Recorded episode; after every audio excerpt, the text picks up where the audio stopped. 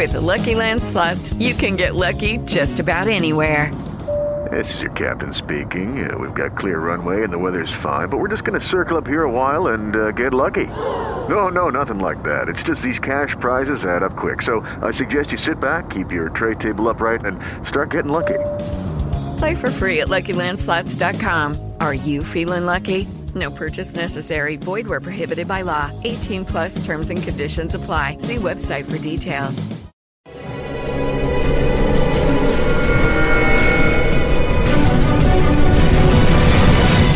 Yo documental.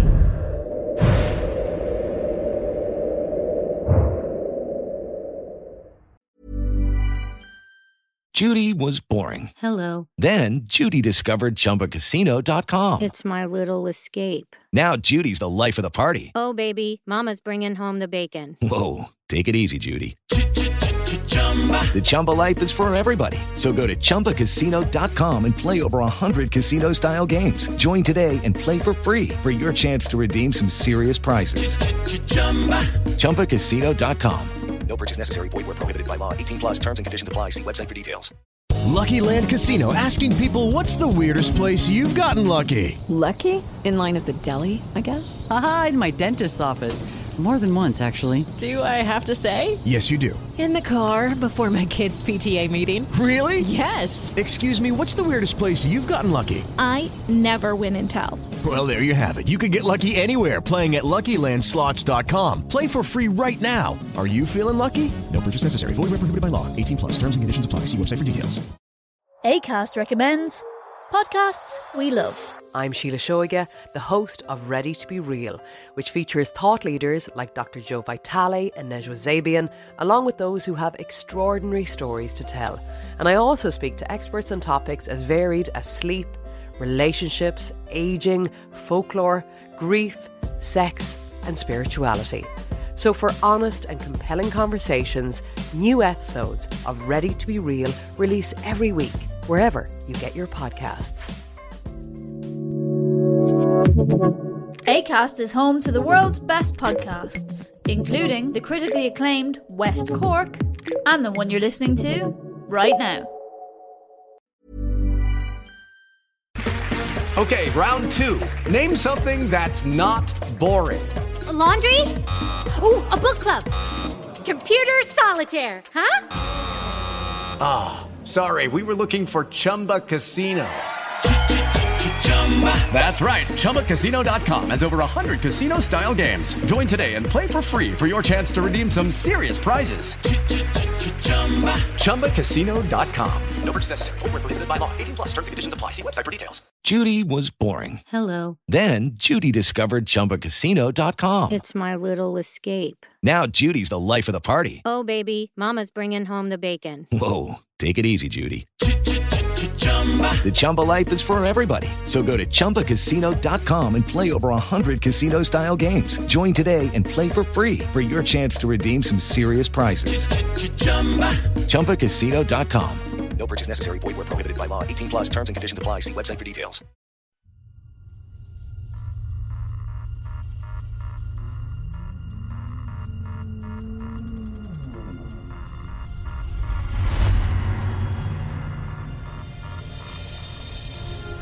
La Tierra. Por lo que sabemos, es el único hábitat con vida del universo. ¿Por qué? ¿Qué hace a nuestro planeta tan especial? Las respuestas están ocultas en el remoto pasado de la Tierra. Para hallarlas debemos remontarnos en el tiempo, ver a los primeros humanos que deambularon por la Tierra, desplazarnos sobre continentes en rumbo de colisión, enfrentarnos a dinosaurios asesinos, sumergirnos en océanos llenos de extrañas formas de vida, sentir el frío gélido de las glaciaciones y experimentar la furia de ataques de misiles cósmicos. Debemos viajar en el tiempo hasta alcanzar el nacimiento de la misma Tierra. Entonces podremos reconstruir juntos la increíble historia de nuestro planeta y descubrir por qué todo esto, todos nosotros, estamos aquí. La formación de la Tierra.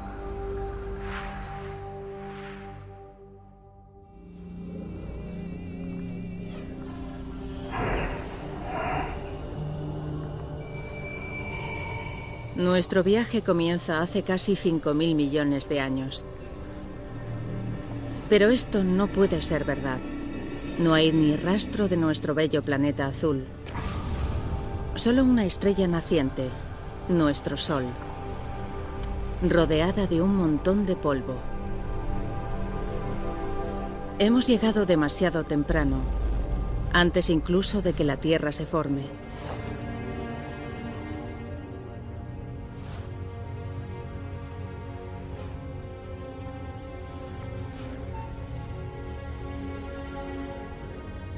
Si aceleramos el tiempo, podemos ver cómo la gravedad convierte el polvo en pequeñas rocas. Parece casi imposible que algo tan complejo como un planeta esté hecho de nada más que polvo y rocas.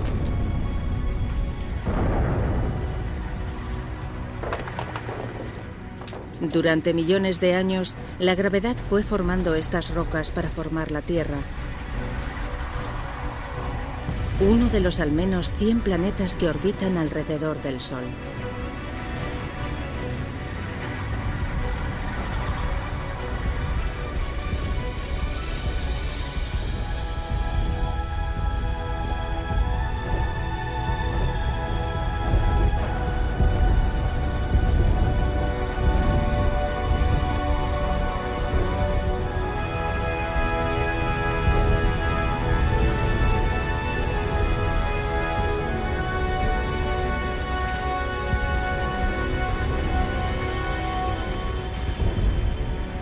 Pero hace 4.540 millones de años, nuestro planeta parecía más un infierno que un hogar.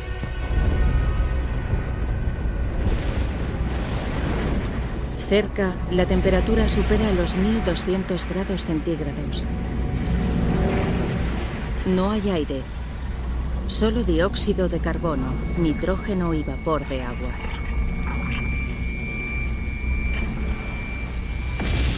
Es tan tóxico y está tan caliente que si nos acercásemos más quedaríamos incinerados y asfixiados en segundos.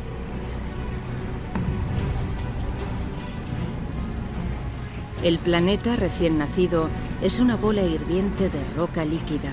Prácticamente no hay superficies sólidas, solo un interminable océano de lava.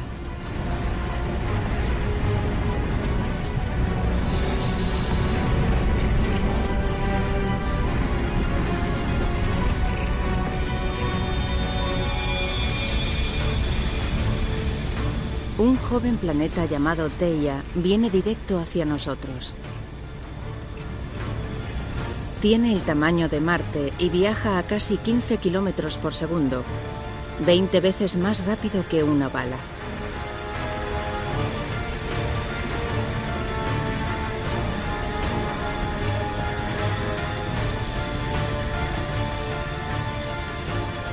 La gravedad del intruso deforma la superficie de la Tierra.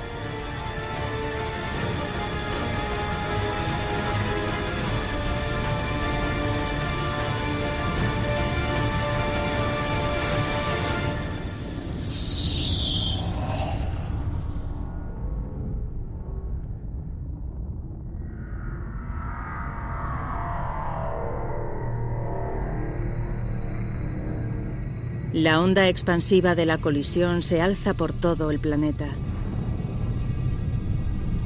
Es como si ambos jóvenes planetas se volvieran líquidos. Billones de toneladas de escombros se esparcen por el espacio.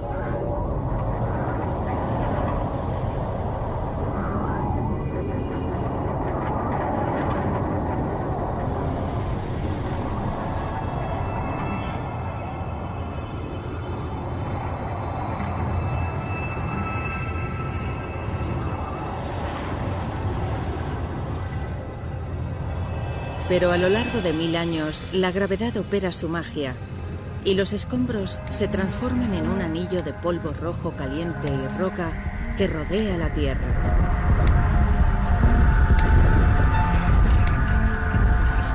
A partir del anillo se forma una bola de más de 3.000 kilómetros de diámetro.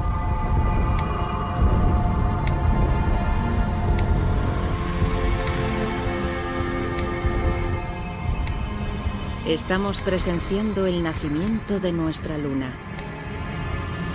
Está mucho más cerca que la luna que vemos en nuestro tiempo, a solo 22.000 kilómetros en vez de aproximadamente 400.000.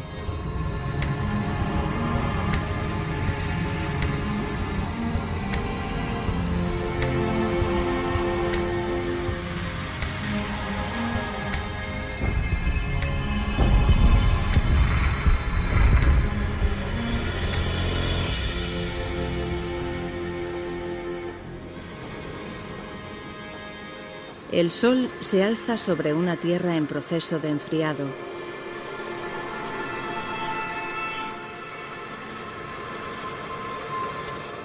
Y se pone tan solo tres horas después de su salida.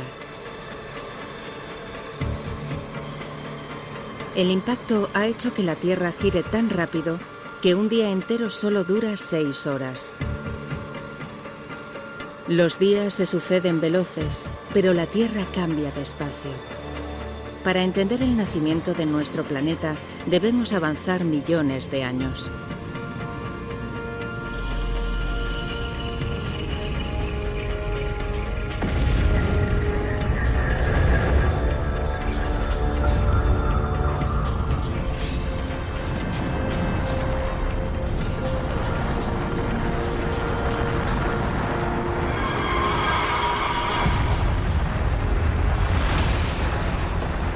Una lluvia de meteoritos.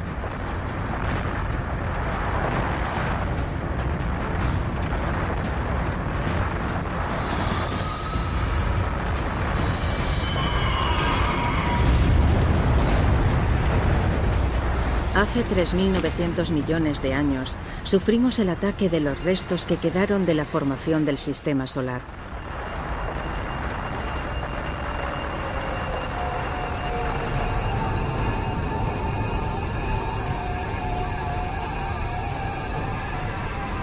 Observen estos extraños cristales que hay dentro de los meteoritos. Parecen granos de sal, la misma que usamos para las patatas fritas, pero dentro hay diminutas gotitas de agua.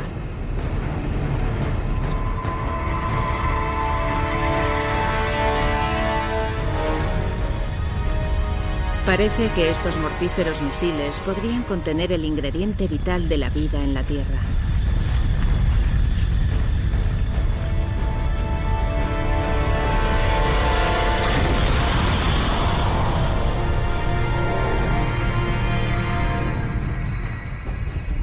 Cada meteorito contiene solamente una pequeña cantidad de agua, pero el bombardeo de millones de ellos durante más de 20 millones de años forma piscinas de agua. Esta se embalsa sobre terreno sólido. El núcleo de la Tierra continúa fundido, pero su superficie se ha enfriado hasta alcanzar entre 70 y 80 grados, lo suficiente para formar una corteza. En el futuro, esta será el agua que traguemos cada vez que bebamos. Cada sorbo, cada charco, cada gota de agua en los océanos tiene miles de millones de años de antigüedad. Y podría haber viajado millones de kilómetros hasta llegar a nosotros en el interior de un meteorito.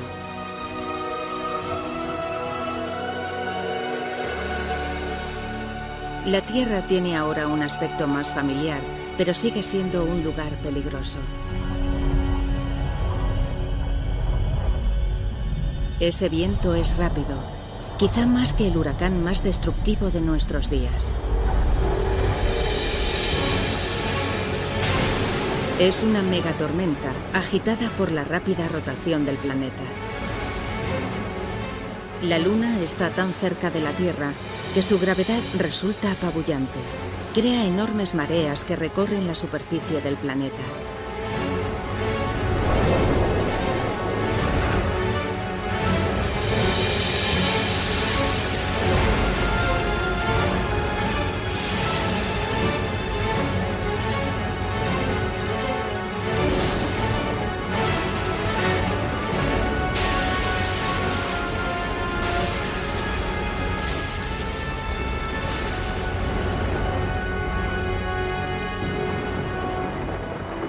Pero con el tiempo, la luna se aleja. Las aguas se calman y el planeta ralentiza su rotación.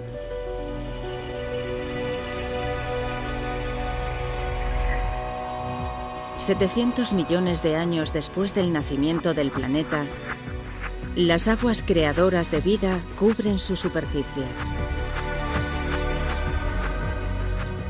Pero no es solo agua. Hay algo más ahí debajo. Pequeñas islas que parecen haber surgido de la nada. Hasta que rocas fundidas irrumpen a través de la corteza y se alzan sobre el océano. Con el tiempo, la lava se enfría y forma una isla volcánica. Así se formaron las islas. En el futuro, se unirán para configurar los primeros continentes.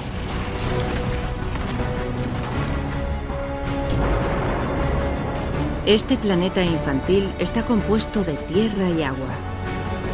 Comienza a parecerse al planeta que llamamos nuestro hogar, pero la atmósfera es tóxica y la temperatura sofocante.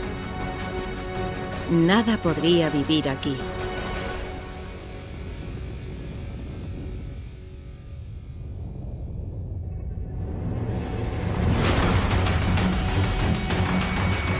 Meteoritos. Su lluvia dura desde la formación del planeta. Pero en este momento, hace 3.800 millones de años, el asalto entra en una nueva fase más violenta. Algo ha perturbado las órbitas de estos meteoritos. Ya habían traído agua, pero ahora aportan algo más consigo.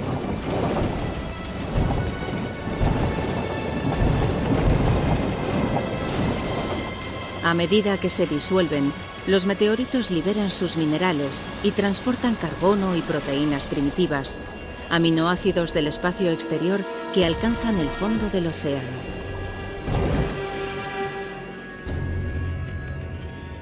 Allí todo es oscuro, pues los rayos del sol no alcanzan más allá de 300 metros de profundidad y la temperatura es cercana a los 0 grados.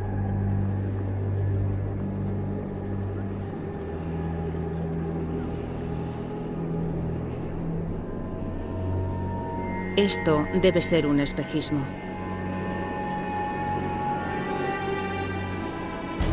Una ciudad de chimeneas submarinas. No es humo, sino un tipo de líquido caliente. El agua del mar se ha filtrado a la corteza terrestre a través de sus grietas. Allí se calienta y a su paso recoge gases y minerales. La potente mezcla sale disparada de regreso al mar y crea estas torres. Si a esto le añadimos los minerales y los elementos químicos de los meteoritos, el agua se ha convertido en un caldo químico. Es imposible saber cómo o cuándo, pero de alguna forma estas sustancias químicas se unieron para generar vida. Ahora el agua está repleta de organismos microscópicos. Estas bacterias unicelulares son las primeras formas de vida sobre la Tierra.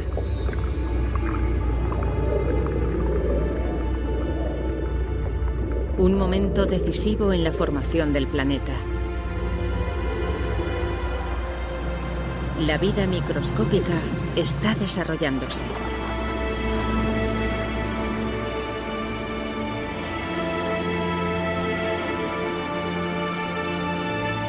Pero después, durante cientos de millones de años, nada cambia. No hay progreso, ni paso adelante evolutivo. Los únicos seres vivientes son las bacterias unicelulares. Para encontrar vidas más complejas, necesitaríamos saltar en el tiempo, a hace 3.500 millones de años y a un océano poco profundo.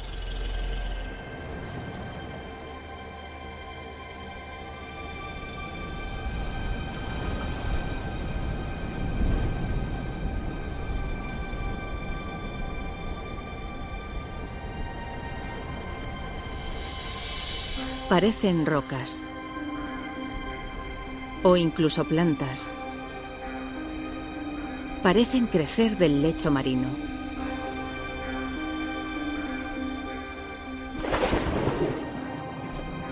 Cada una es una montaña de bacterias vivas, colonias llamadas estromatolitos.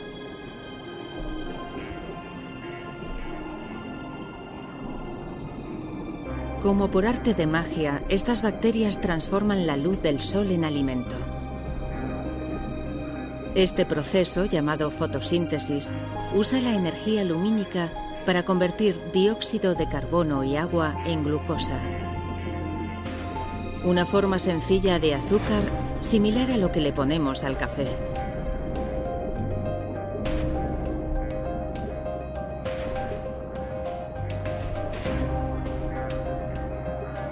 De esta transformación mágica surge un producto, un gas llamado oxígeno.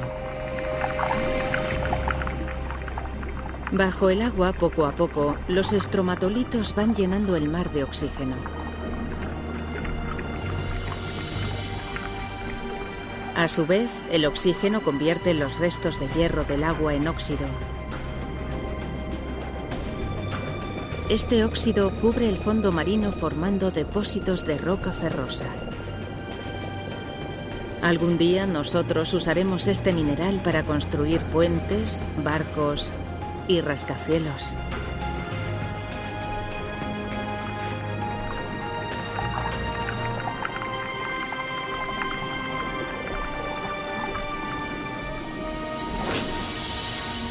Sobre las aguas, el oxígeno se transforma en atmósfera.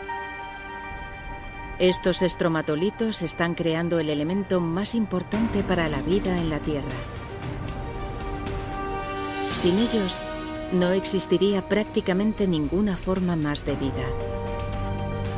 Cuando volvamos a respirar, lo haremos gracias a estas colonias de bacterias antiguas. Durante los siguientes 2.000 millones de años, los niveles de oxígeno continúan subiendo. Y a medida que el planeta va rotando más lento, los días se hacen más largos.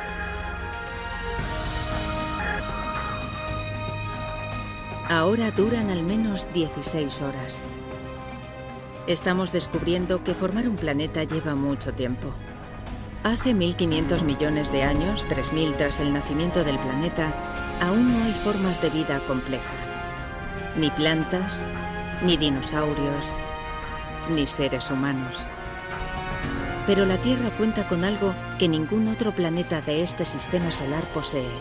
Una fuerza con el poder de cambiarlo todo.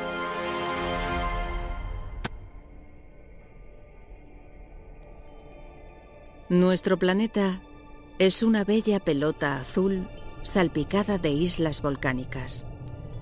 Hace 1500 millones de años albergó una vida primitiva.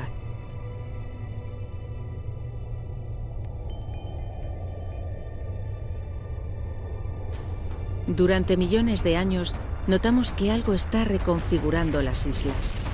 Oculta bajo el océano, la corteza terrestre se ha dividido en grandes placas. Más abajo, el núcleo de la Tierra sigue activo. Es más caliente que la superficie del Sol. Y ese calor genera movimiento en las rocas bajo la corteza. Estos movimientos tiran y empujan de las placas por el globo y con ellas transportan islas y océanos. Transcurren millones de años, durante los cuales vemos que nuestro planeta parece activo, cambiante, vivo.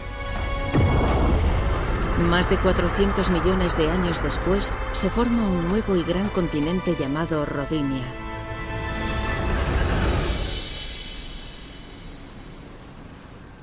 En las aguas poco profundas de Rodinia, los estromatolitos llevan más de 2.000 millones de años ejerciendo su magia y bombeando oxígeno a la atmósfera. La temperatura es de 30 grados centígrados y los días tienen 18 horas de duración.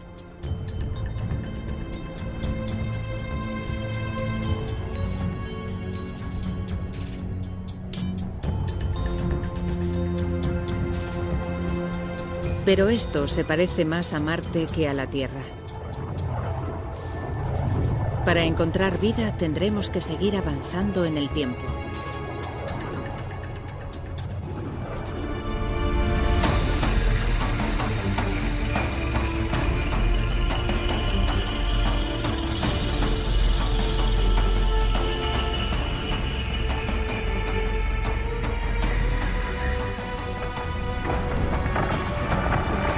Estado de Washington hace 750 millones de años.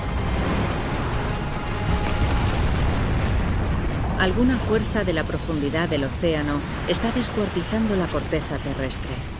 Es como si el mundo fuese a hacerse trizas. Solo hay algo con la potencia suficiente para hacer esto. El calor. Escapa del núcleo fundido de la Tierra, estirando y debilitando la corteza. Centímetro a centímetro, año tras año, el gran supercontinente se parte en dos.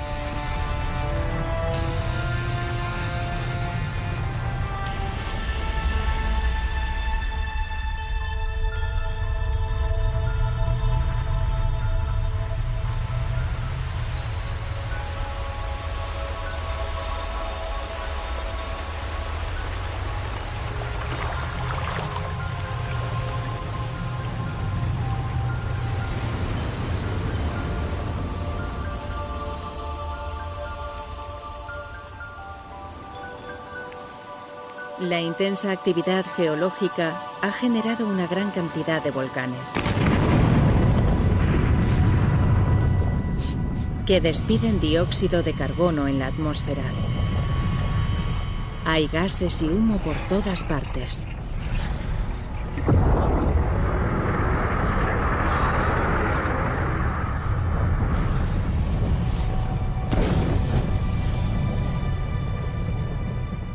Todo ese dióxido de carbono se mezcla con agua para producir lluvia ácida.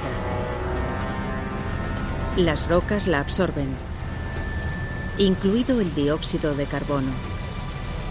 En estos momentos en la Tierra hay una gran cantidad de rocas que afloraron tras la fractura del continente.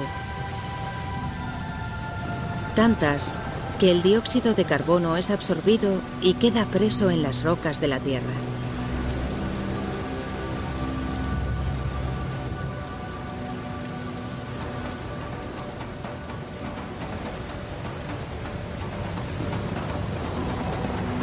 No hay suficiente dióxido de carbono en la atmósfera para atrapar el calor del Sol y conservarlo en el planeta. En unos pocos millones de años, la temperatura baja de golpe, hasta los 50 grados bajo cero.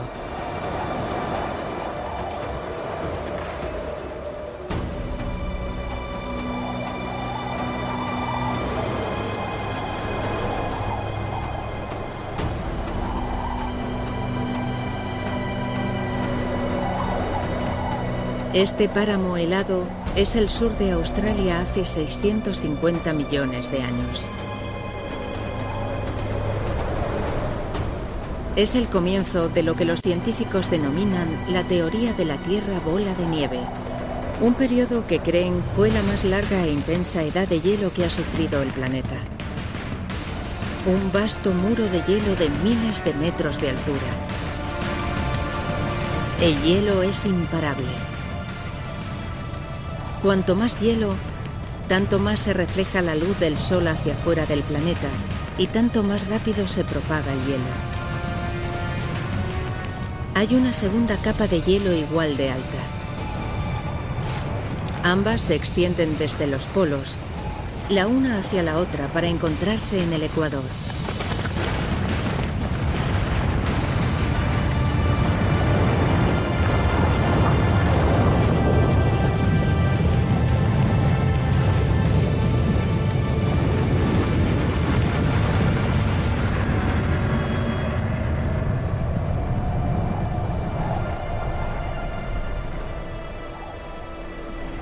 En estos momentos, todo el planeta se halla envuelto en una capa de hielo de 3 kilómetros de altura. Primero, el planeta fue una bola de fuego incandescente. Ahora es una bola de hielo. Prácticamente toda la luz solar y el calor se refleja y vuelve al espacio.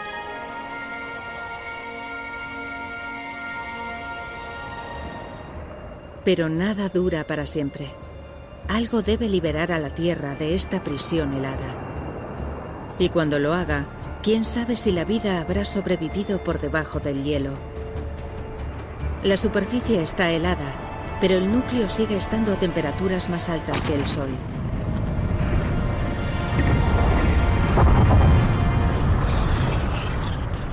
Los volcanes llevan entrando en erupción desde que el mundo comenzó a congelarse, pero hasta ahora ni su calor ni su potencia han tenido efecto en el hielo.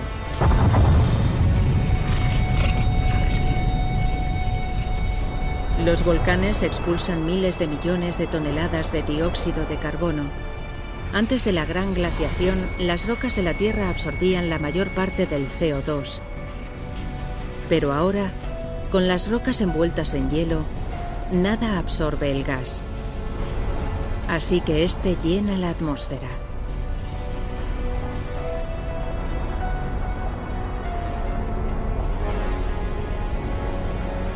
Como una manta, atrapa el calor del Sol de todo el planeta.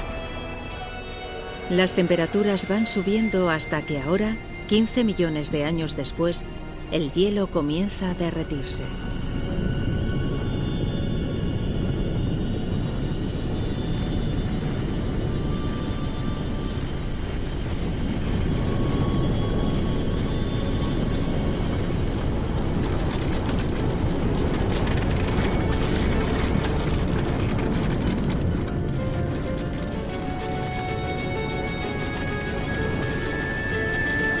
Se cree que durante el periodo de tierra bola de nieve el hielo hundió la corteza y que al derretirse la corteza se levantó. Esto creó unas fisuras y puntos débiles y más y más volcanes.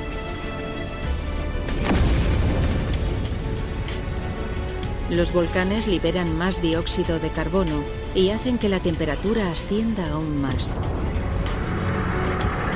el fundido alcanza su punto álgido. Los niveles de oxígeno se disparan.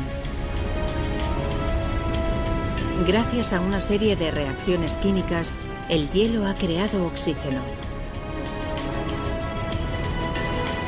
Mientras el planeta estaba congelado, los rayos ultravioletas del Sol reaccionaron con las moléculas de agua en el hielo para producir un compuesto químico rico en oxígeno es el peróxido de hidrógeno, el mismo producto con el que nos aclaramos el cabello.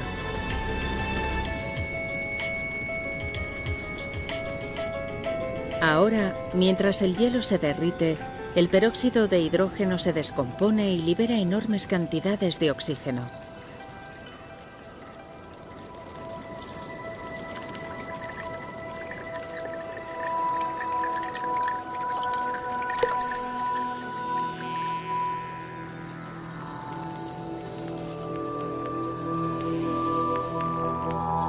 La Tierra está despertándose y es un lugar muy diferente.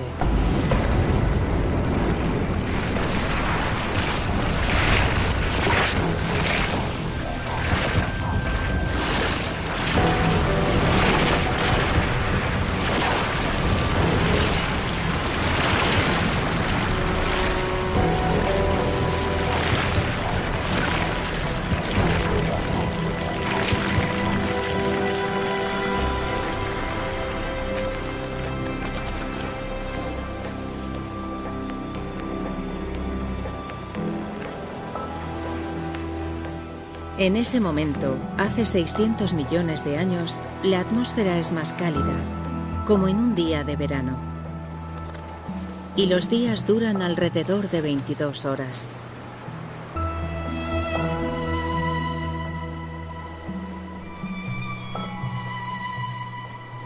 Si le añadimos toda esta agua, obtenemos la receta perfecta de la vida.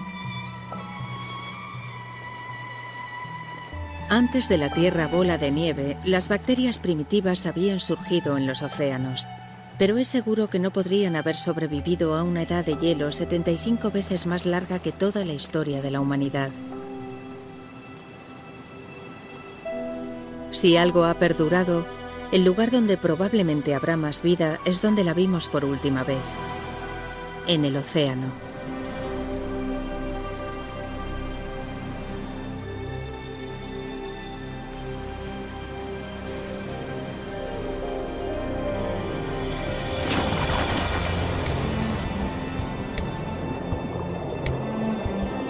En ese momento, hace 540 millones de años, en un océano lleno de oxígeno, esas bacterias primitivas han evolucionado. Un puñado de ellas debe de haber resistido a la gran helada. Hay plantas por todas partes. Y algo más.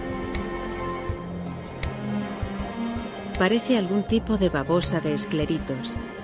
Se llama Wiwaxia un ejemplar de una nueva generación de organismos complejos multicelulares.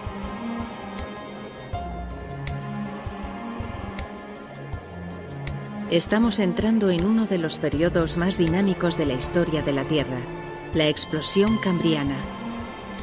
Los crecientes niveles de oxígeno permiten que las criaturas crezcan y desarrollen esqueletos óseos. Hay gusanos,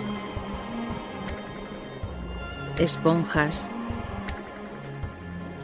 y esto. Son trilobitos, parientes lejanos de los insectos, las langostas e incluso los escorpiones.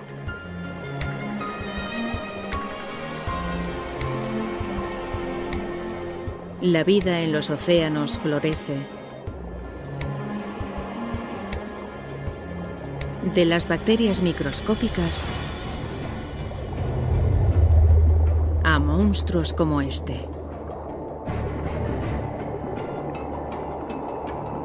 Es un Anomalocaris. Mide unos 60 centímetros de longitud.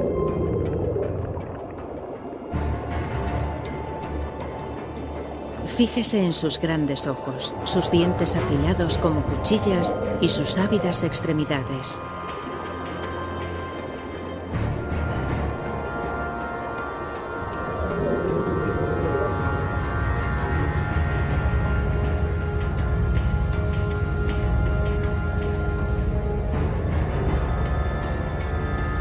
Único que el Anomalocaris tiene que hacer es agarrar su botín.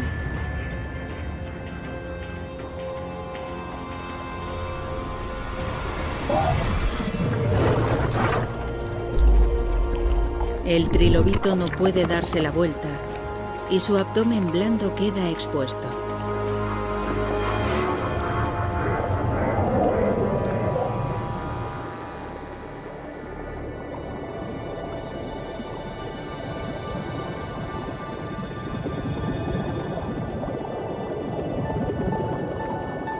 Estas son picayas.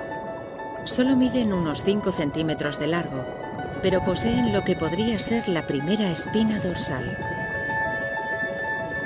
Durante millones de años, la sencilla estructura de esta criatura evolucionará hasta convertirse en la espina dorsal que hoy nos permite erguirnos.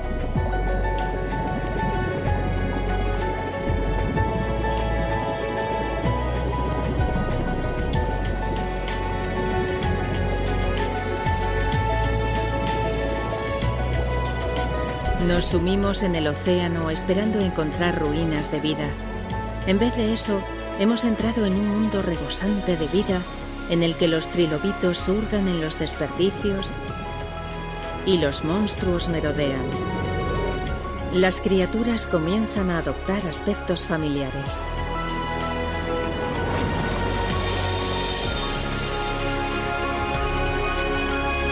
Bajo las olas existen decenas de miles de especies animales y vegetales. El progreso de la vida parece imparable.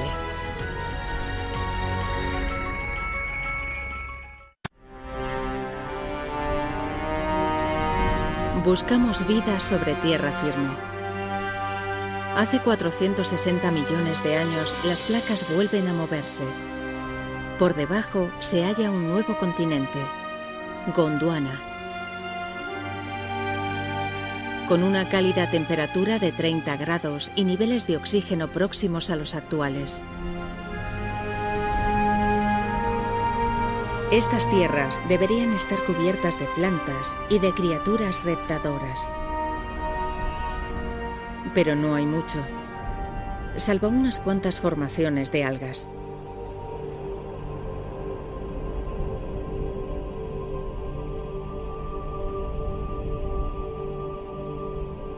Solo hay una explicación. El Sol. cuya mortífera radiación inflama la superficie. Las formas de vida compleja que hemos visto en el océano no tienen posibilidades en tierra firme. Pero 50 kilómetros más arriba, donde los rayos penetran en la atmósfera de la Tierra, algo extraño está sucediendo. Cuando el oxígeno se topa con la radiación del Sol, se transforma en otro tipo de gas llamado ozono. Este gas forma un manto alrededor de todo el planeta. Esta capa de ozono absorbe la radiación letal. Unos 120 millones de años después, la capa de ozono comienza a espesarse y consigue evitar que más y más cantidades de radiación lleguen a la superficie de la Tierra. Sin el ozono, la vida en tierra firme no existiría. Ahora, escudada de la radiación, la vida florece. Estos pequeños fragmentos musgosos son las primeras plantas de tierra. Al expulsar más oxígeno, los niveles de este gas se elevan con rapidez.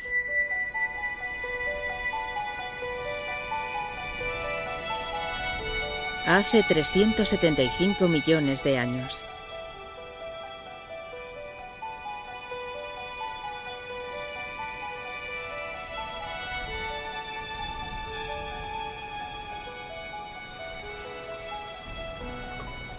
Hay algo ahí abajo, en el agua. Se mueve. Nada.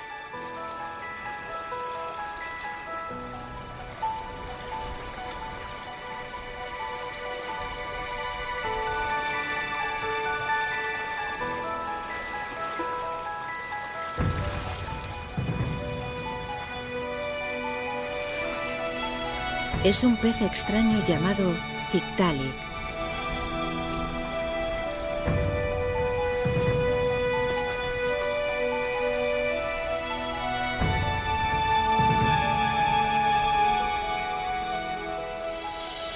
Su cuello le permite incorporarse.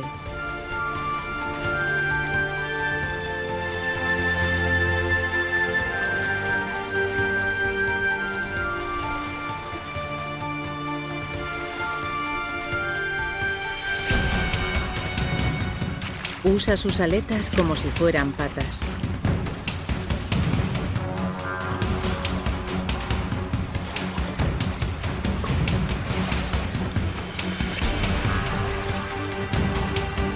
Y sale del agua, donde la vida vegetal está en su apogeo. Durante más de 15 millones de años, estas criaturas llamadas tetrápodos evolucionan sus extremidades se fortalecen y van pasando más y más tiempo fuera del agua. Hasta que hace 360 millones de años hacen del suelo su hogar. Todos los vertebrados cuadrúpedos evolucionarán de una criatura así. Dinosaurios, aves, mamíferos y finalmente usted y yo.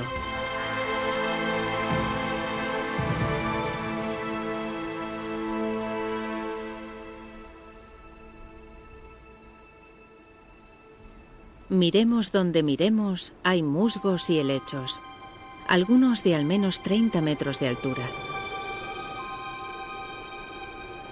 Es una semilla llevada por el viento.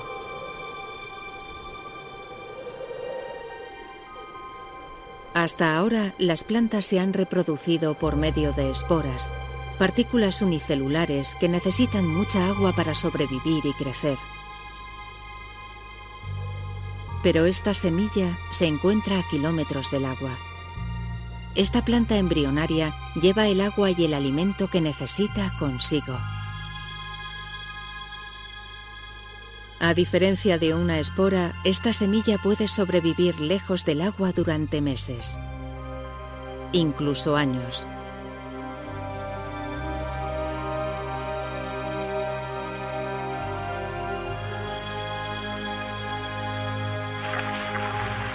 Las humildes semillas propagan la vida por todo el planeta.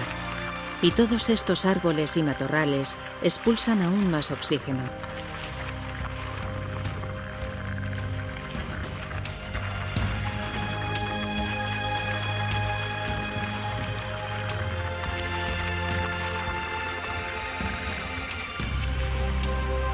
Podríamos pararnos aquí y tomar aire. Aquí podríamos vivir en este momento.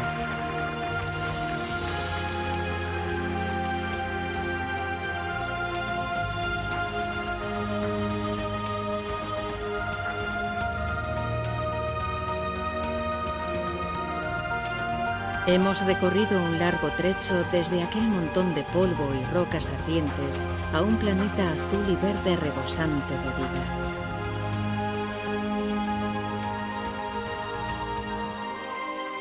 Todavía no hay humanos, pero sí peces, plantas y esto. Es una libélula, una libélula del tamaño de un águila. Este gigante se llama Meganeura. Sus antiguas patas han evolucionado para convertirse en alas, las cuales amplían el territorio de caza de la libélula a una zona extensa. Hay mil pies, arañas, todo tipo de bichos. Estas criaturas, denominadas artrópodos, fueron de las primeras en pisar tierra firme. Llevan aquí cientos de millones de años. Son casi idénticas a los bichos que en nuestros días invaden nuestras casas, salvo una gran diferencia. Como la meganeura, son monstruos. Hemos irrumpido en un mundo perdido de gigantes, en el que los mil pies tienen dos metros de largo y los escorpiones son del tamaño de lobos.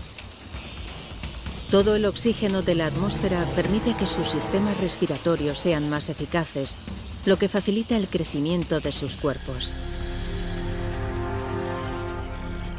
El Ilonomus, una criatura con aspecto de lagarto. Las criaturas que hemos visto hasta ahora ponían sus huevos en el agua.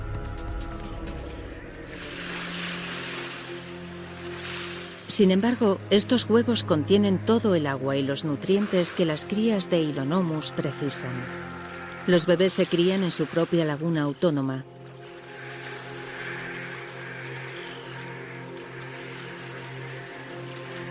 El huevo constituye uno de los principales avances evolutivos. Ahora los animales pueden dejar el agua y conquistar el continente.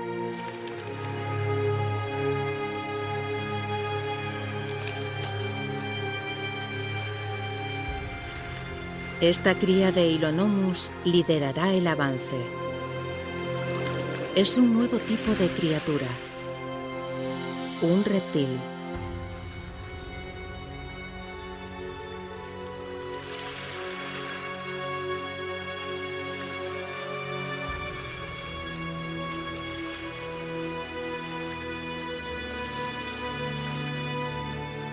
Inevitablemente, la vida conlleva la muerte.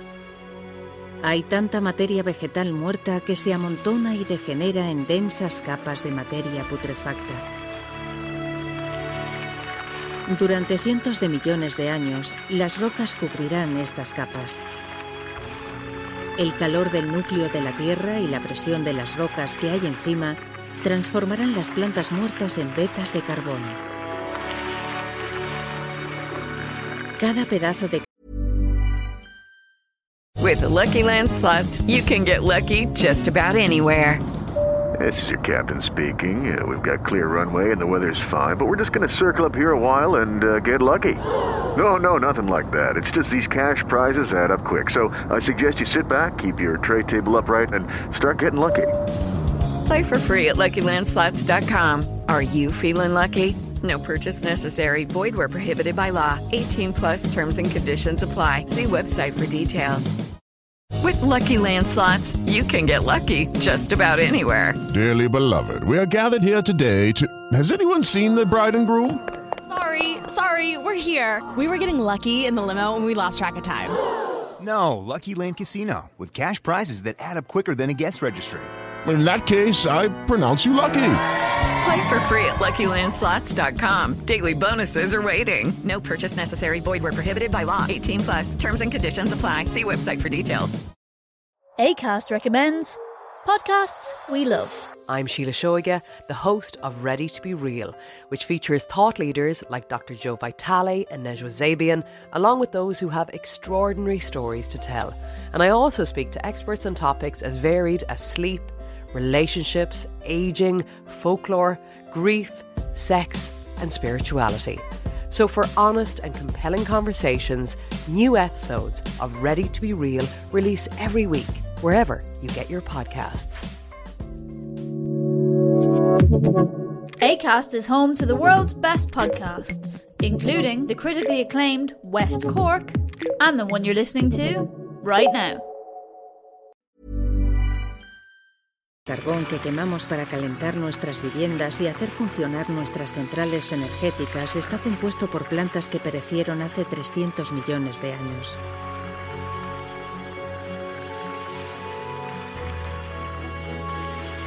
Oculta entre la materia en descomposición surge más vida.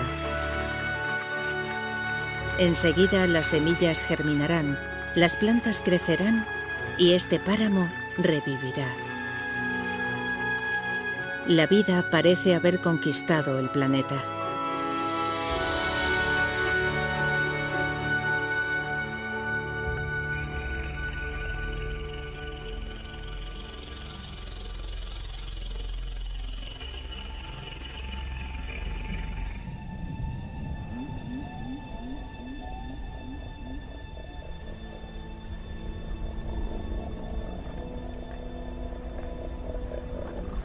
Una manada de criaturas pasta en las praderas siberianas. No son dinosaurios y no pisarán la Tierra hasta dentro de 20 millones de años. Pero son grandes. La evolución ha dado un gran salto adelante. Los pequeños lagartos que vimos antes son ahora reptiles gigantes. Esos son escutosaurios, unos parientes lejanos de las tortugas. Son herbívoros. Si los herbívoros parecen tan duros, los depredadores deben de ser muy agresivos. Es un gorgonópsido. Una máquina asesina prehistórica perfectamente diseñada.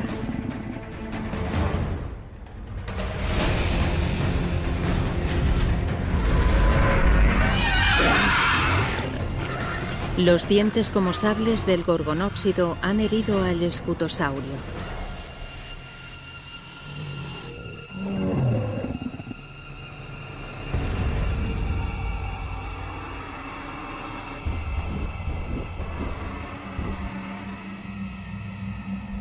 El depredador vigila a su presa, que va debilitándose debido a la pérdida de sangre.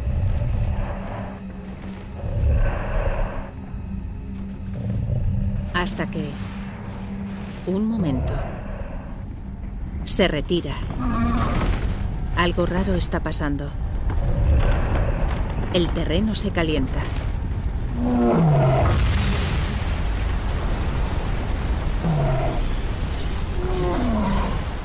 Debe de haber una presión enorme bajo la superficie.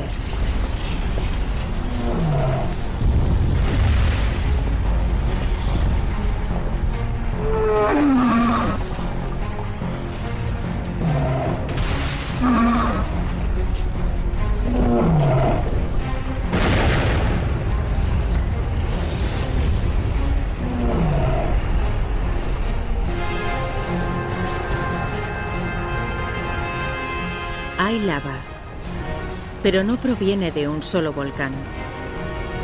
Todo el entorno está en erupción. Es una riada de basalto. Una descomunal columna se alza desde el interior de la Tierra, empujando la roca fundida a través de fisuras en la corteza terrestre.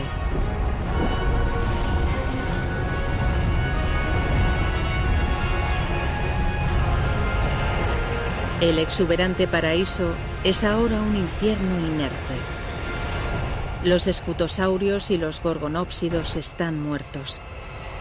Son las primeras víctimas en la mayor extinción en masa que el mundo ha presenciado.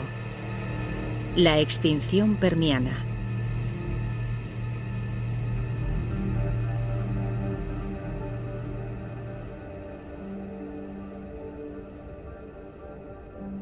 En la otra punta del continente de Godúana es como si nada hubiese pasado.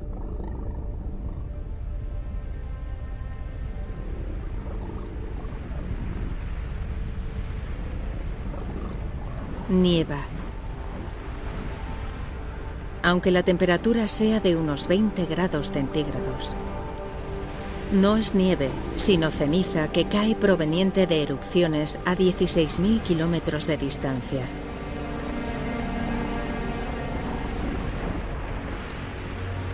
La ceniza incandescente asfixia y mata a animales por todo el mundo.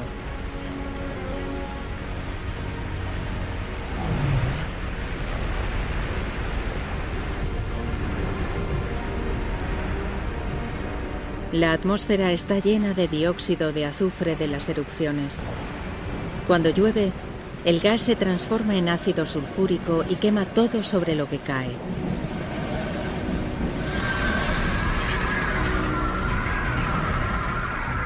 Al principio parecía que se trataba de un desastre local, pero ahora es global. Las erupciones siberianas aumentan los niveles de dióxido de carbono de la Tierra.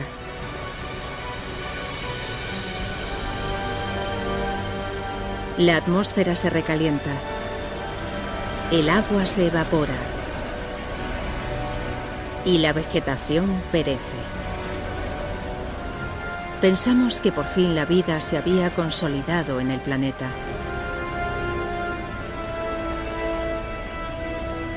Pero parece que nos equivocamos.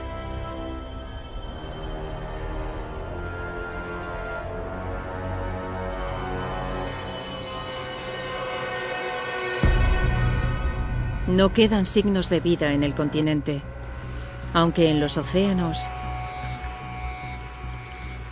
esto no puede ser cierto. Los océanos se están volviendo rosas.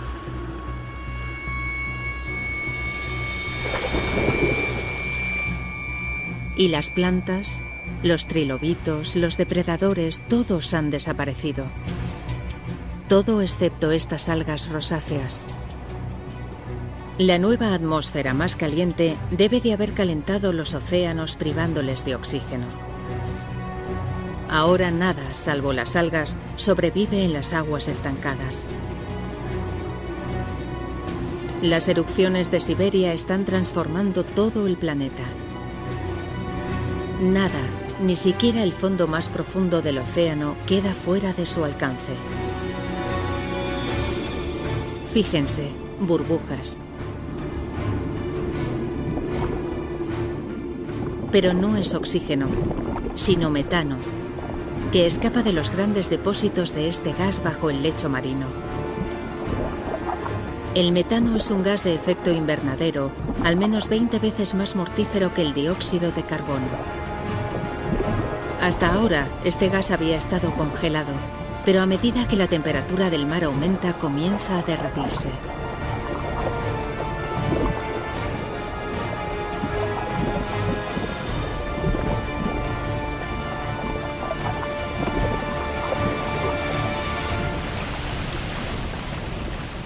Liberado a la atmósfera, este potente gas hace subir las temperaturas aún más, hasta casi 40 grados, seis más que antes de las erupciones siberianas.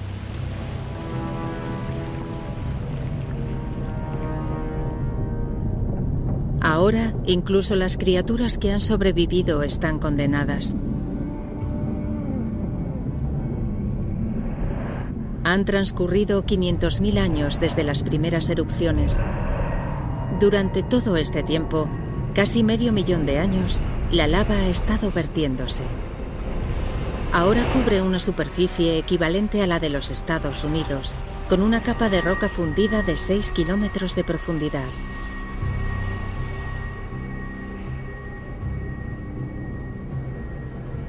El 95% de la vida ha sido liquidada. Solo sobrevive un puñado de criaturas gracias a que consiguieron refugiarse bajo la faz de la Tierra y alimentarse de cualquier cosa. Pero todo lo demás está muerto.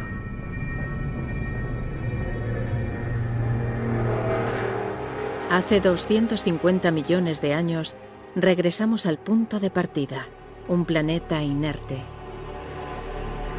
Casi.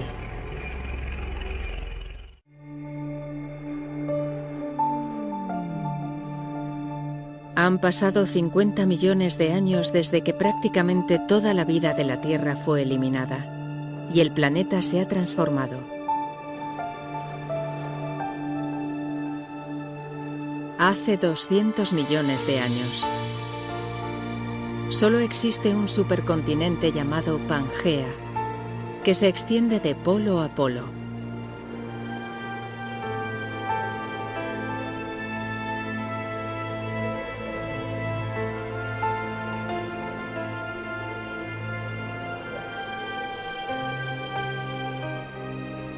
Después del trauma de la extinción en masa, el planeta está curándose.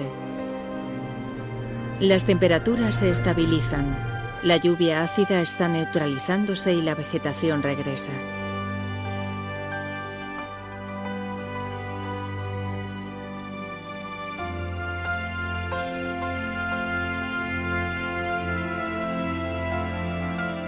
Con el 95% de toda la vida de la Tierra desaparecida, el terreno está listo para el surgimiento de una nueva especie.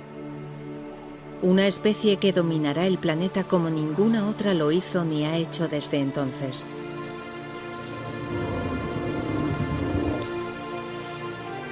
Los dinosaurios. Estos dinosaurios se llaman amosaurios. Como todos sus congéneres, han evolucionado a partir del puñado de reptiles que sobrevivió a la extinción permiana. Tienen cuatro metros y medio de altura y su tamaño los hace lentos y vulnerables.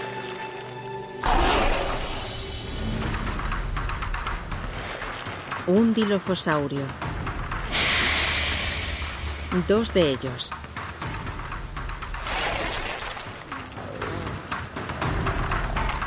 Son pequeños y veloces.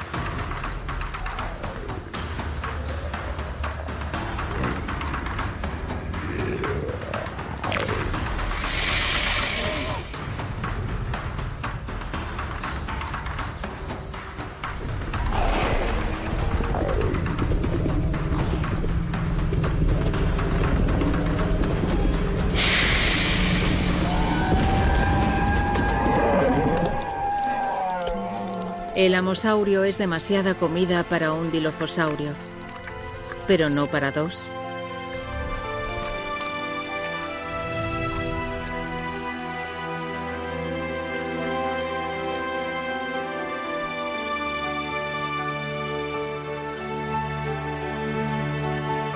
Los dinosaurios han repoblado la Tierra, pero ninguna especie puede someter a este planeta inquieto y volátil.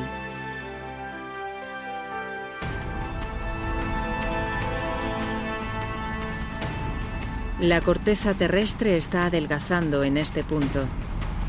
Está expulsando lava y tiembla con los terremotos, como si estuviese siendo tensada por una fuerza invisible. Y lo mismo sucede hasta lo que después será la costa este de América del Norte.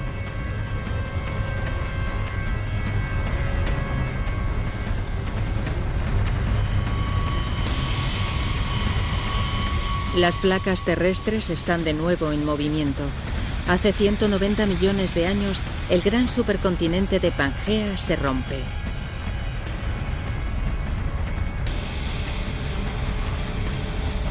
Una gran porción de territorio se ha separado y ha creado un hueco que se rellena con un nuevo océano denominado Tetis, que se extiende sobre lo que hoy en día es Oriente Medio.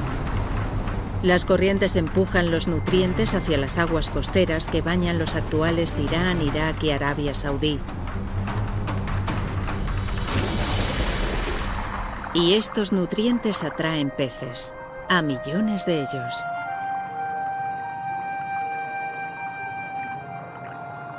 Con tanta vida también llega la muerte. Los peces muertos y el plancton alfombran el lecho marino.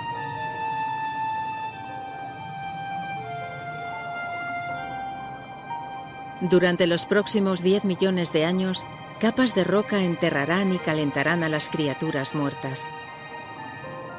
Los peces y el plancton antiguos se convertirán en petróleo.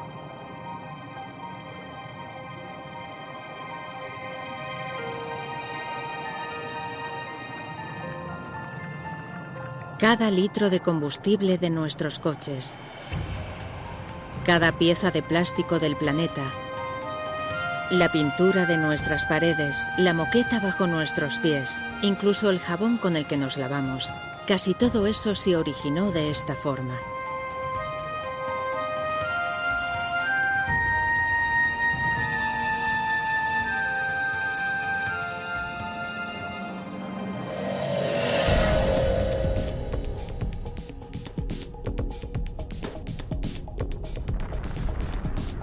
Hace 180 millones de años, la parte oeste de la plataforma de América del Norte sigue alejándose de la plataforma euroasiática. Ocurre con lentitud, unos 2 centímetros y medio por año, la misma velocidad a la que crecen nuestras uñas. Pero si volvemos a saltar en el tiempo, vemos que hay un nuevo océano, así como nuevos continentes. Montreal se aleja de Marrakech y Nueva York de África Occidental. El mundo tal y como lo conocemos está tomando forma. La separación entre los dos continentes se rellena creando un gran océano, el Atlántico.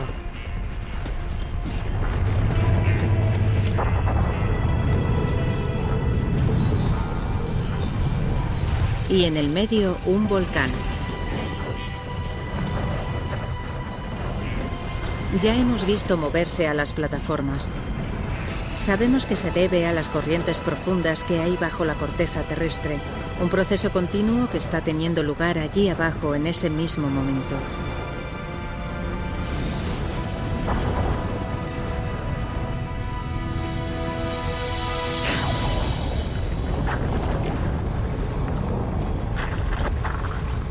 Todo el lecho marino se ha partido en dos y a lo largo del mismo ha surgido una cordillera de montañas y volcanes que crece más alta que el Himalaya y más larga que las montañas rocosas.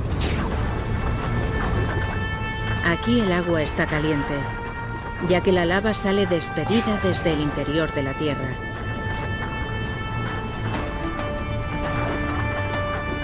A medida que se enfría, crea una nueva cordillera montañosa y un nuevo lecho oceánico.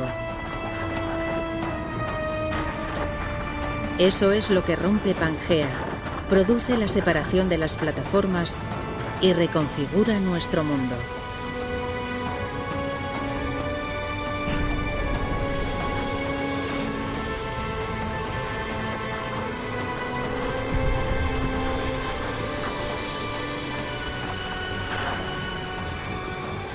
Es esta actividad geológica la que hace de la Tierra un lugar creativo, incansable, único.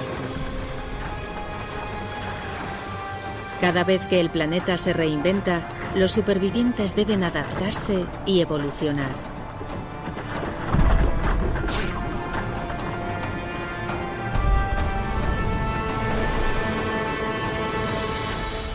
Cosas como estas. Son ictiosaurios.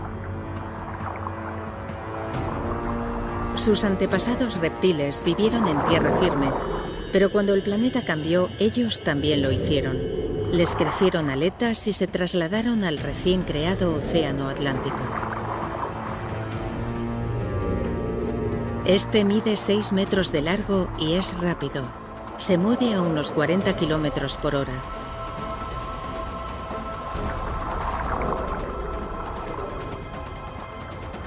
Es la criatura más rápida del océano, el depredador más eficaz, y durante 50 millones de años dominó los mares del planeta.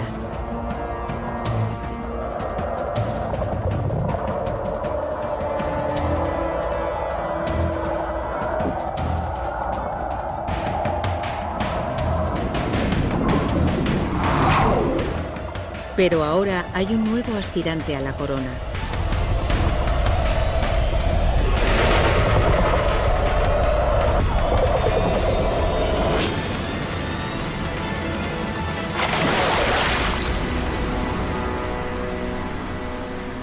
El pliosaurio. Más largo que un autobús y tan pesado como un camión. Sus mandíbulas son inmensas, ocho veces más potentes que las del gran tiburón blanco. Y sus dientes miden 30 centímetros de largo.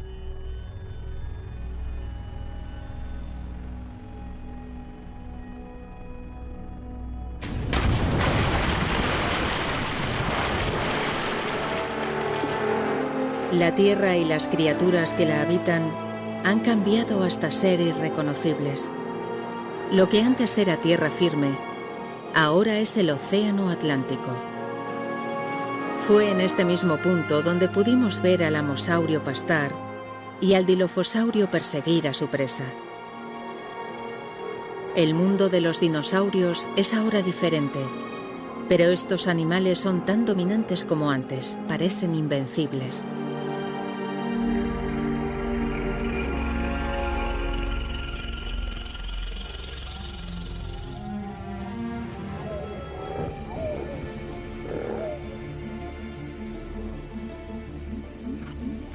Este es un mamífero parecido a la musaraña que ha evolucionado desde un pequeño número de mamíferos que sobrevivió a la extinción en masa de hace 185 millones de años. Es una de las presas de los dinosaurios, por eso la mayoría de los mamíferos vive en los árboles o bajo tierra y solo sale por la noche. Los mamíferos no son una amenaza para los dinosaurios.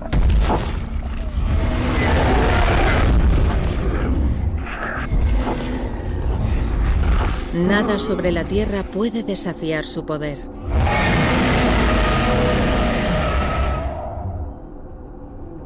Nada sobre la Tierra.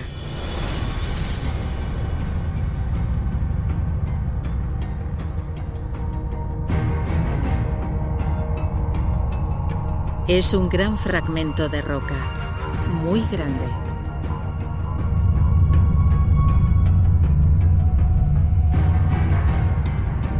Este asteroide tiene 10 kilómetros de diámetro. Es mayor que el monte Everest.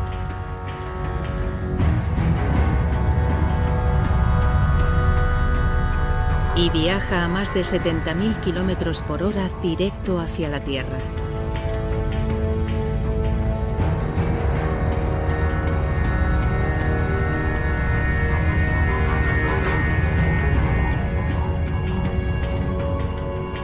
Se dirige al Golfo de México, justo al lado de la península de Yucatán.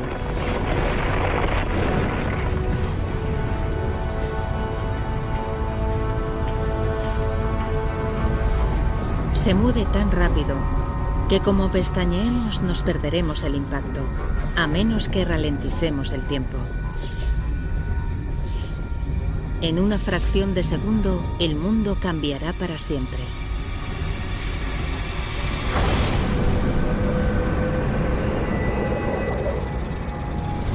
En el instante del impacto, el asteroide tiene una altura de casi 11.000 metros, la misma a la que vuelan los aviones de pasajeros.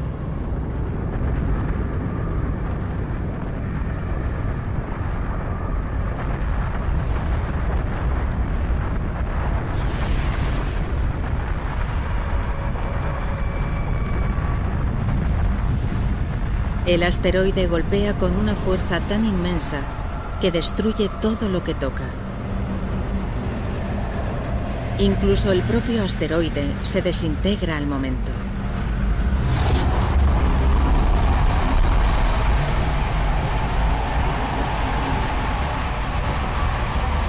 El impacto desencadena la energía equivalente a millones de bombas nucleares.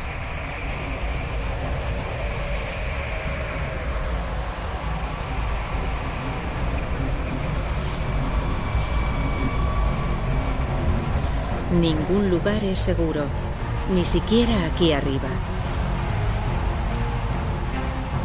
Algunas de estas grandes rocas son del tamaño de manzanas de edificios enteras.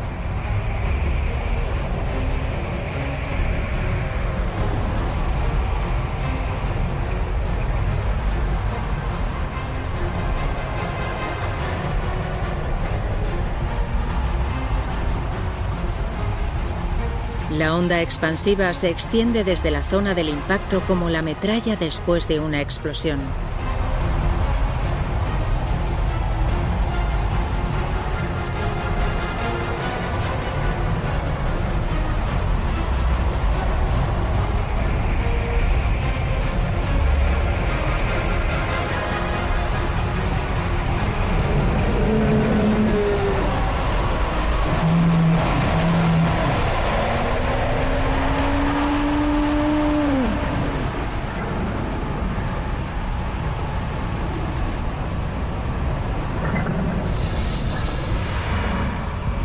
Minutos después del impacto, a miles de kilómetros de donde cayó el asteroide, la Tierra se ve sometida a un ataque desde todos los flancos.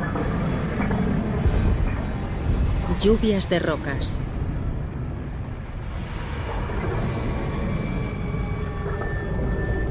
Terremotos que hacen temblar el suelo.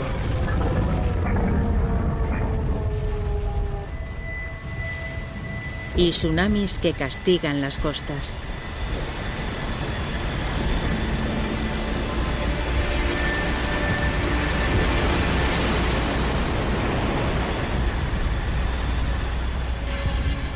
Pero la arremetida solo acaba de comenzar. El penacho de lava y polvo se extiende y envuelve todo el planeta. El cielo entero actúa como una gigantesca lámpara solar.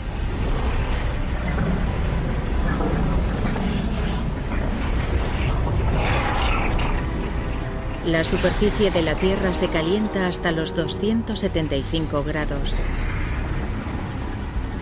Y la vegetación comienza a inflamarse de forma espontánea.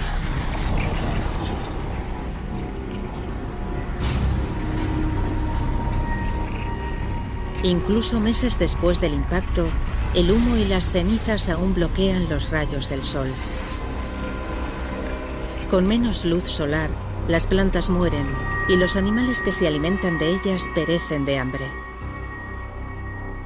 Contra esta avalancha, cuesta pensar que algo pueda sobrevivir.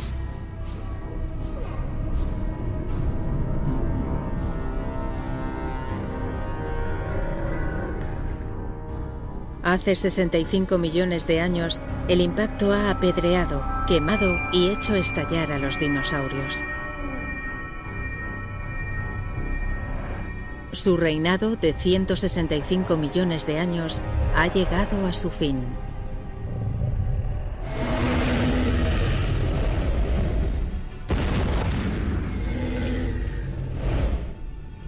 Pero el fin de los dinosaurios es una oportunidad para otras especies. Los mamíferos. Al vivir bajo tierra se han salvado del fuego y del calor. Y al comer de todo, pueden prosperar mientras especies con dietas más selectivas mueren.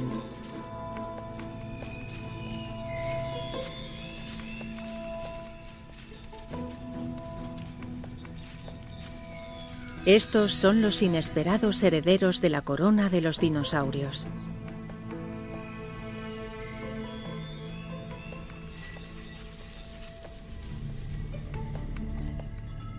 Una historia termina y otra comienza. Con los dinosaurios eliminados, esta podría ser la oportunidad de nuestros ancestros. Hace mucho tiempo que los dinosaurios se extinguieron. El planeta se encuentra en paz.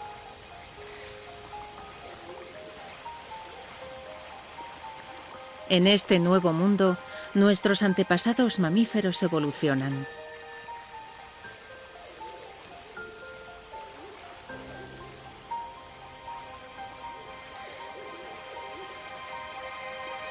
Hace 47 millones de años, este lago situado en la actual Alemania debería ser el lugar perfecto para localizarlos.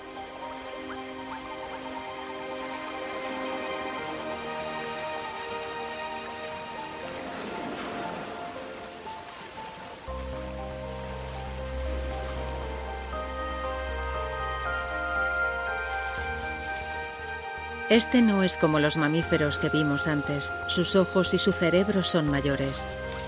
Esta es Ida, o Darwinius masile. No se parece en nada a nosotros, pero las pruebas fósiles de nuestro tiempo nos muestran que estas criaturas podrían haber evolucionado hasta convertirse en monos, simios y al fin humanos. Estamos asomándonos a 47 millones de años de evolución, al que podría haber sido uno de nuestros primeros antepasados conocidos. Este lago está sobre el cráter de un volcán que escupe un gas nocivo.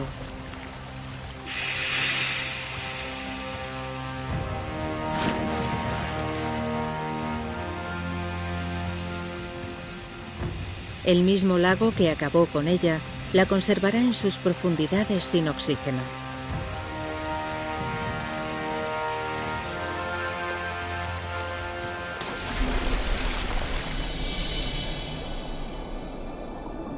Algún día, cuando el agua se retire e Ida quede fosilizada en piedra, la descubriremos y contemplaremos a este primitivo primate como el posible primer comienzo de nuestra propia historia, la historia de la vida humana.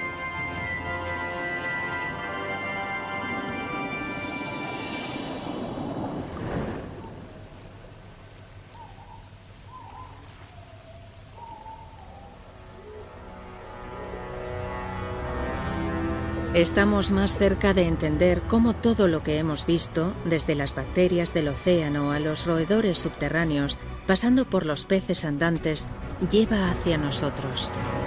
Y también comenzamos a entender cómo se formó nuestro planeta.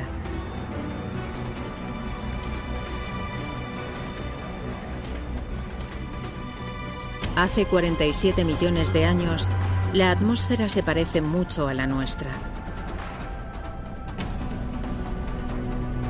La temperatura es de 24 grados centígrados. El día dura un poco menos de 24 horas.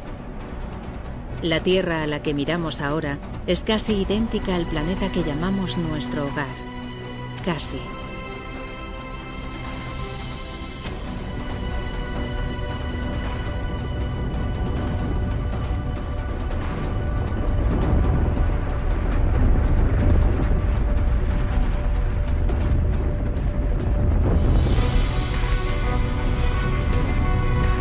Las placas de la Tierra vuelven a moverse con los continentes a sus espaldas. La India se traslada al norte, hacia Asia.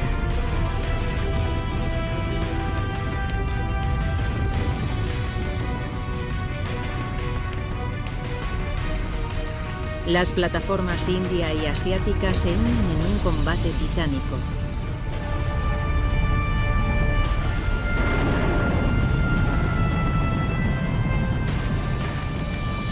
Ninguna gana. Ambas comienzan a engarzarse. Lo que una vez fue lecho oceánico se levanta a lo largo de una línea de 2.500 kilómetros.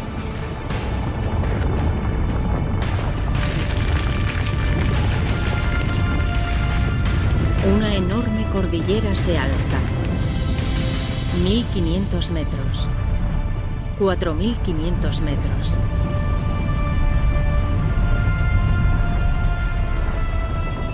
Más de 8.000 metros.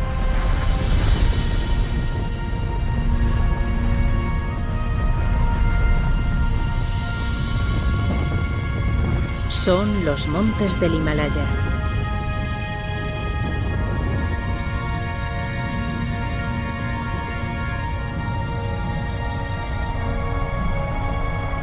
Y aquí la tenemos, la montaña más alta de todas, el Everest.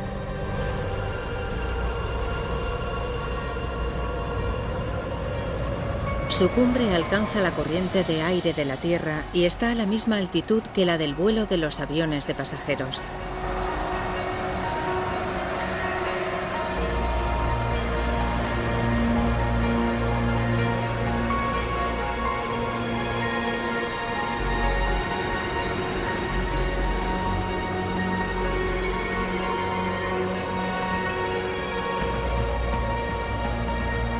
Del agua derretida de sus picos se forman grandes ríos.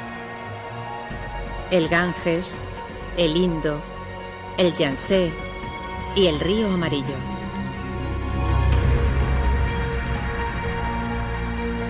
El Himalaya es como una torre elevada de agua. Un día sus ríos proporcionarán agua a casi la mitad de la población humana del mundo.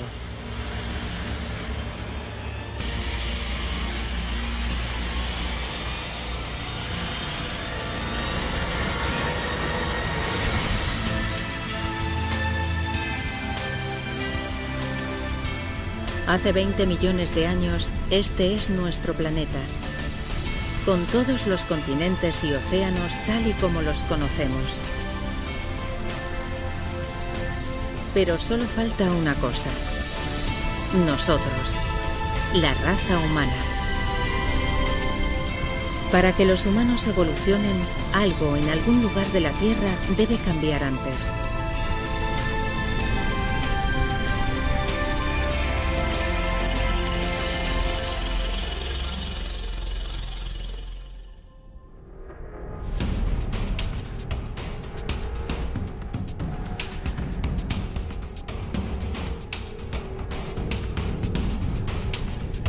Lo largo de la costa este africana, entre las placas que hicieron chocar a la Tierra, se abre una enorme grieta.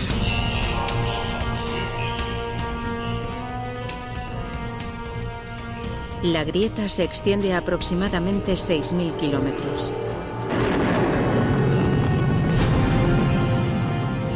A lo largo de su extensión, las montañas crecen.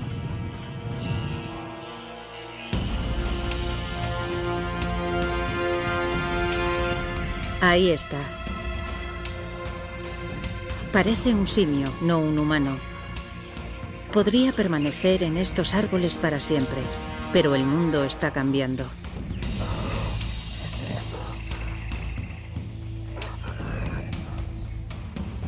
Las montañas actúan como un muro que impide que la humedad del Océano Índico pase al interior del continente. Cada vez hace más calor y el clima es más y más seco. El frondoso bosque húmedo se está convirtiendo en una árida sabana. Este nuevo clima más cálido destruye el hábitat de estas criaturas.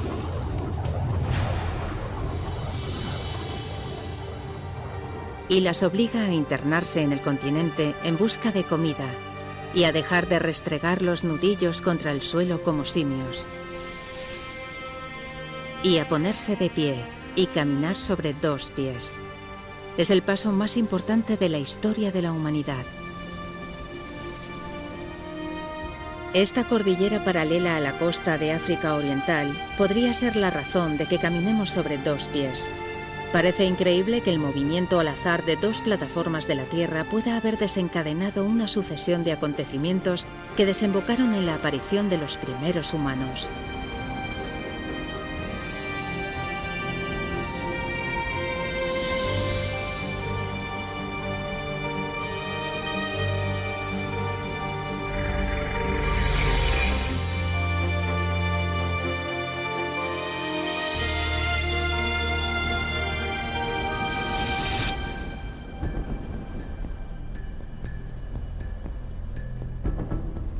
Hombre y un niño.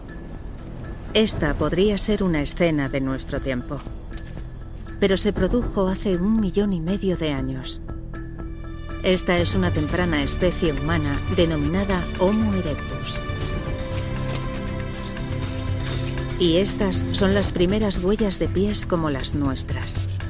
Las civilizaciones pasadas y presentes, todos los seres humanos que han vivido, los mayores inventos, las ideas más ingeniosas. La historia humana en todo su esplendor y complejidad comienza aquí y ahora.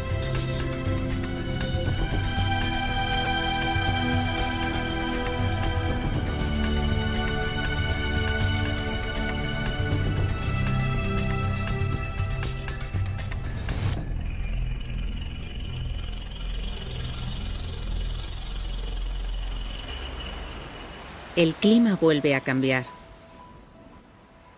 Hace 70.000 años el nivel de las aguas descendió. La separación entre África y Arabia disminuyó hasta los 13 kilómetros. El Mar Rojo es estrecho y poco profundo, lo bastante para permitir que este pequeño grupo lo cruce y salga de África. Pertenecen a una especie humana posterior conocida como Homo sapiens.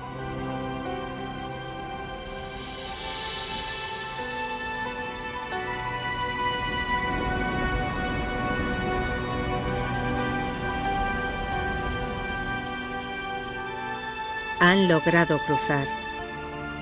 Los científicos creen que todo el mundo más allá de África fue poblado por los descendientes de estos pocos cientos de individuos. Con el transcurso del tiempo, nuestros antepasados se reproducen y se propagan por India, y desde allí al resto de Asia y a Europa.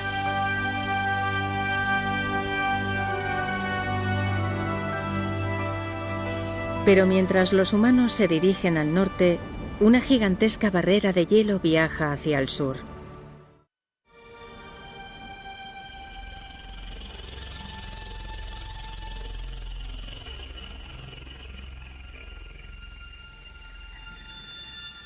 Europa hace 40.000 años. Nuestros ancestros, los Homo sapiens, están llegando a más partes del mundo, donde encuentran que el planeta está cambiando con rapidez, se está enfriando. Deberíamos estar en pleno verano, pero las plantas están heladas y los ríos congelados.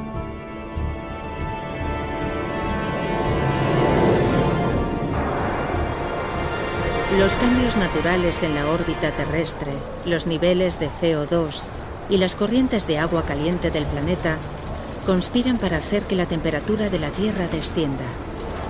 La Tierra y sus habitantes entran en una edad de hielo.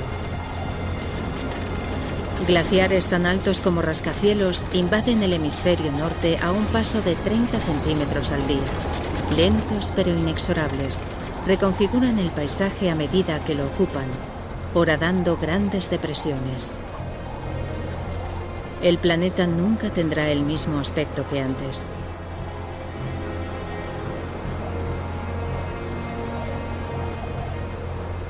Ahora, hace unos 20.000 años, la glaciación se detiene. Gran parte del hemisferio norte está cubierta de mantos de hielo de hasta dos kilómetros y medio de espesor. Con billones de litros de agua convertidos en hielo, el nivel del mar desciende.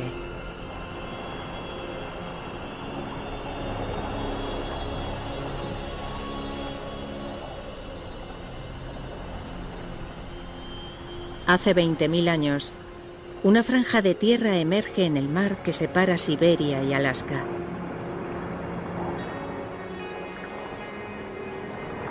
Es un puente entre dos grandes continentes. Una puerta que franquean los humanos desde Asia a un nuevo mundo. América. Es el último gran continente colonizado, la última gran migración humana. En algún punto de ahí abajo se encuentran los primeros americanos.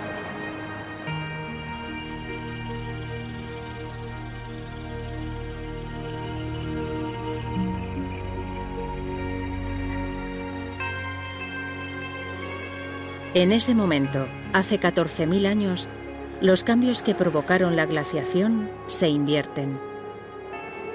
Al retirarse, los hielos dejan ver un hemisferio norte muy diferente. Las enormes depresiones creadas por los glaciares se llenan de agua y se convierten en los grandes lagos de América del Norte.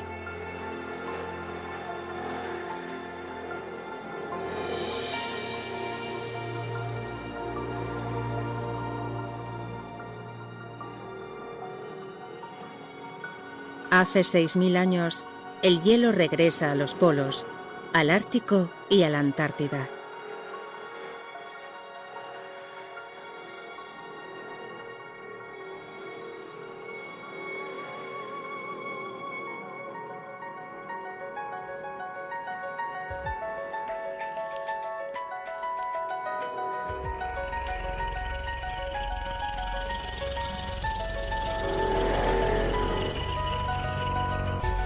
Tras un periplo de 4.500 millones de años, al fin llegamos. Hemos regresado a casa. Este es nuestro mundo, nuestro momento.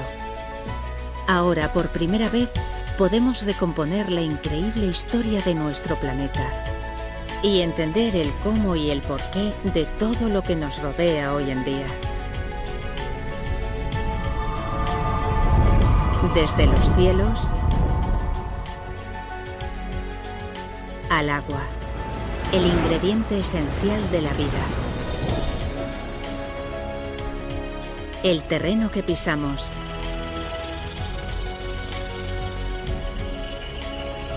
Y finalmente, la vida. Todo es el resultado espectacular de una cadena de catástrofes y coincidencias. Cada triunfo, cada desastre, es un paso a lo largo del sendero que nos ha traído hasta aquí. A todos y cada uno de nosotros. Ahora. Pero la historia de la Tierra no concluye aquí. Han ocurrido muchas cosas, pero queda mucho por llegar la Tierra sobrevivirá durante al menos otros 4.500 millones de años más. Todo lo que hemos visto en este viaje es solo la mitad de la historia. Imagine las maravillas, los horrores y las extrañas criaturas que le quedan por ver a nuestro inquieto y creativo planeta.